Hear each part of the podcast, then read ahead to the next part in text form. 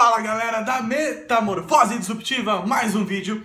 E esse vai ser um vídeo complemento a um outro que eu já fiz há um tempo atrás, chamado Você Sabe Perguntar? Onde eu colocava reflexão sobre, obviamente é importante saber responder, mas tão mais importante ou mais importante que é fazer boas perguntas. Afinal de contas, boas perguntas despertam curiosidade, estimulam a reflexão e a criatividade, abrem novas perspectivas e dão origens a, origem a novas perguntas. Muito bem. Dito isso, quero dividir em dois blocos essa reflexão. Um, perguntas fechadas e dois, perguntas abertas. Por quê? Porque a nossa vida, tudo que está relacionado com perguntas, ou se encaixa num bloco ou no outro. Então, o que são perguntas fechadas? Na minha opinião, são perguntas absolutamente limitantes. Por quê? Porque elas demandam uma resposta ou sim ou não. Por exemplo, você gosta de banana? Sim ou não? Você gosta de viajar? Sim ou não? Então isso limita muito o espectro da discussão. Agora, se a pergunta é aberta, ela muda completamente a perspectiva e o caminho que se pode tomar a conversa. Então, eu fiz aqui um exemplo e algumas anotações para passar para vocês, para quem quiser praticar isso, do que são perguntas abertas. Você pode imaginar que é do tipo, exemplo, como você veio até aqui? Vim de ônibus. Pergunta fechada. Como que eu abro?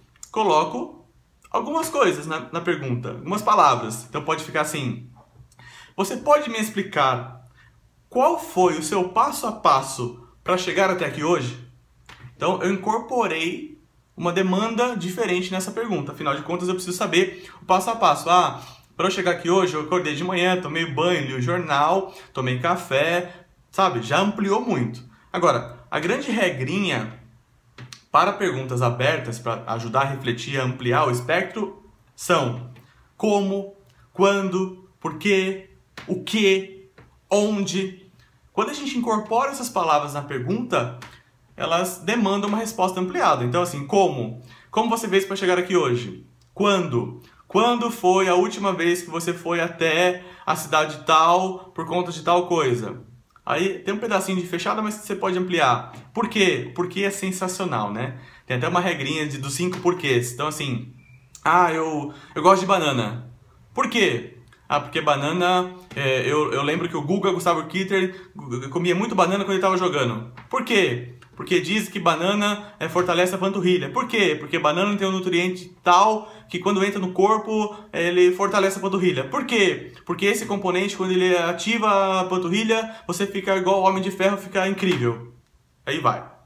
Percebem? Um exemplo bobo, mas para mostrar que dá para aprofundar bastante é, quando a gente quer saber uma informação que ela não vem nas camadas superficiais. Precisa aprofundar.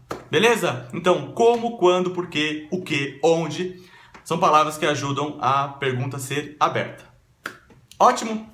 Indique o vídeo pra, para que mais e mais pessoas tenham acesso a esse tipo de conteúdo, de reflexão, para que a nossa comunidade cresça. E se você quiser um pouquinho além, entra na página da Metamorfose Disruptiva, que é só clicar aqui em cima e indicar para os seus amigos. Fechado? Até o próximo vídeo. Tchau!